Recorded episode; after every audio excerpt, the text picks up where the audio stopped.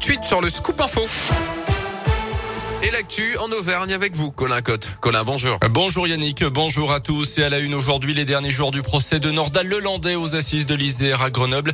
Poursuivi pour le meurtre de la petite Maëlys et pour des agressions sexuelles commises sur deux de ses petites cousines, l'accusé sera fixé sur son sort vendredi. Après deux journées d'audience consacrées aux experts psychiatres, la cour d'assises a commencé ce matin par la lecture de témoignages controversés, Léa Dupérin. Oui, a commencé par les auditions d'un ancien co-détenu de Nordal Lelandais qui a affirmé avoir reçu les confidences de l'accusé sur l'affaire Maëlys. Une promenade de deux ou trois heures en prison pendant laquelle Nordal Lelandais aurait confié avoir violé Maëlys avant de l'avoir tuée. Des faits qui n'ont jamais pu être prouvés et que l'accusé a toujours nié, y compris pendant le procès.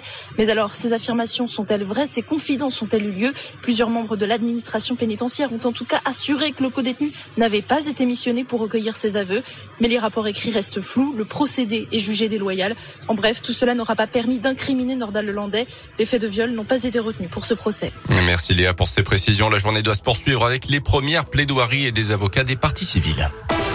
Dans l'actualité également, en Auvergne, elle se dit apaisée après des années à aller travailler la boule au ventre. L'animatrice auvergnate Fanny Agostini s'exprime ce matin dans les colonnes de la montagne, revenant sur cette plainte qu'elle a déposée pour tentative d'agression sexuelle contre le journaliste Jean-Jacques Bourdin, journaliste star d'RMC BFM TV.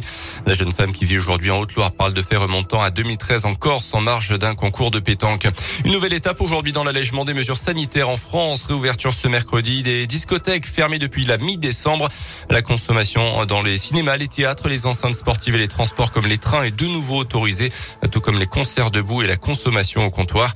Prochaine étape de ce calendrier d'allègement des mesures sanitaires au retour des vacances d'hiver, soit le 28 février pour notre zone, avec la fin du port du masque en extérieur à l'école, la fin du masque dans les lieux nécessitant le pass vaccinal, passe qui est d'ailleurs prolongé d'une semaine, a indiqué hier le gouvernement, si vous n'avez pas fait votre rappel dans le délai de quatre mois.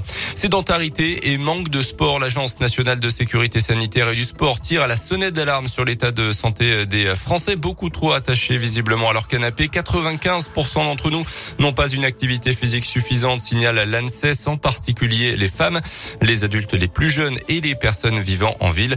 L'agence recommande par exemple de bouger 5 minutes toutes les heures pendant notre journée de travail au bureau.